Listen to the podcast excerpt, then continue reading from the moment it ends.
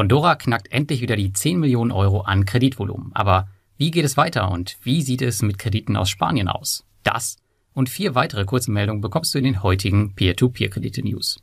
Darunter die Mintos Anlegerkategorien, der Lend-Secured Einstieg schon ab 2 Euro, die Verluste der Cream Finance Group und meine ungewöhnliche Art der Krediteintreibung bei Fast Invest.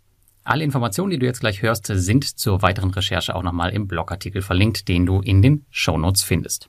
Wenn dir die wöchentlichen News gefallen, dann bitte unbedingt like, abonniere und kommentiere meine Kanäle, damit die Inhalte sichtbarer werden und nun viel Spaß dabei. Und anfangen wollen wir mit Landsecured. Die Plattform kennt ihr vielleicht schon. Sie sind hauptsächlich auf besicherte Getreidekredite spezialisiert, ab und an auch Real Estate oder allgemein im landwirtschaftlichen Bereich. Hier könnt ihr nun Projekte schon ab zwei Euro auf dem Zweitmarkt kaufen. Und das ist natürlich eine super Gelegenheit, gerade für neue Investoren, mal ein bisschen herumzutesten, so wie ich das gemacht habe. Aktuell sind hier einige Projekte mit nur fünf Monaten Laufzeit bei einer Jahresrendite zwischen 11 und 12 Prozent. Wie gesagt, auch ich habe mal ein paar Euro zum Testen reingeschossen und mir einige Testprojekte gesichert, um mir mal anzuschauen, wie das Ganze so läuft, denn an sich ist das Konzept der Plattform extrem interessant. Wenn ihr euch übrigens fragt, warum so viele Projekte auf dem Zweitmarkt sind, wobei die Plattform doch relativ klein ist, das liegt daran, dass Landsecured einen sogenannten Anker-Investor hat.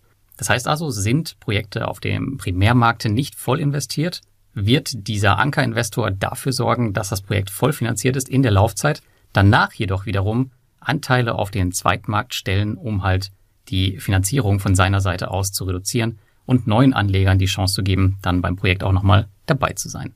Übrigens wird wahrscheinlich der CEO von Landsecured auch bei unserem nächsten Community-Treffen dabei sein, er wird einen abgetrennten Breakout-Room bekommen, bei dem wir ihm Fragen stellen können. Das hat er von sich aus angeboten. Mal schauen, was er so zu erzählen hat. Wenn ihr Lust habt, beim Treffen dabei zu sein, dann tretet einfach den Telegram News in den Show Notes bei. Dort informiere ich über das Community Meeting, welches am 28.06.2021 das nächste Mal stattfinden wird, abends um 20 Uhr. Und da könnt ihr den CEO, wenn ihr Bock habt, mit Fragen bombardieren. Und damit kommen wir zur nächsten News. Mit Spannung haben startende SGT-Investoren den Geschäftsbericht der dahinterliegenden Cream Finance Gruppe aus 2020 erwartet. So wie auch Mintos hat die Cream Finance Group es geschafft, einen Verlust einzufahren, jedoch aus anderen Gründen, denn die Einnahmen sind im Jahr 2020 deutlich zurückgegangen, was natürlich an der weltweiten Pandemie lag und daran, dass man ein bisschen konservativer bei der Kreditvergabe vorgegangen ist. Das führt natürlich am Ende dazu, dass man entsprechend weniger verdient. Ebenso wie beim Mintos würde ich alle Geschäftsberichte aus dem Jahr 2020 allerdings mit Vorsicht bewerten und nirgendwo in Panik verfallen. 2020 ist ein Ausnahmejahr für diese Branche gewesen und ich gehe von einer wirklich deutlichen Erholung im nächsten Jahr in vielen Geschäftsberichten aus.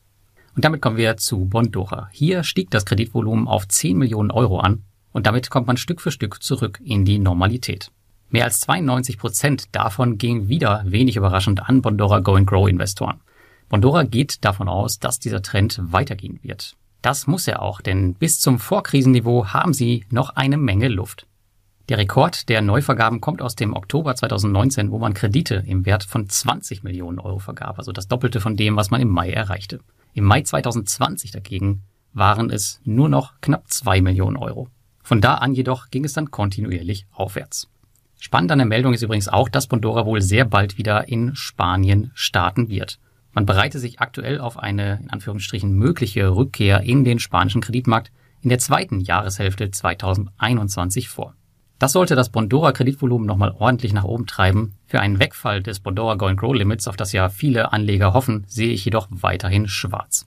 Nun kommen wir zu den Anlegerkategorien auf Mintos. Denn in der letzten Woche werden viele von euch Post von Mintos bekommen haben, wo es darum ging, in welche Anlegerkategorie ihr gesteckt werdet. Und die meisten werden wohl wie ich Privatinvestor sein. Aber was bedeutet diese Kategorisierung genau? Aktuell hat dies noch keine Auswirkung. Jedoch genießen Privatinvestoren einen erhöhten regulatorischen Schutz, sobald Mintos die IBF-Lizenz von der lettischen Aufsichtsbehörde erhält.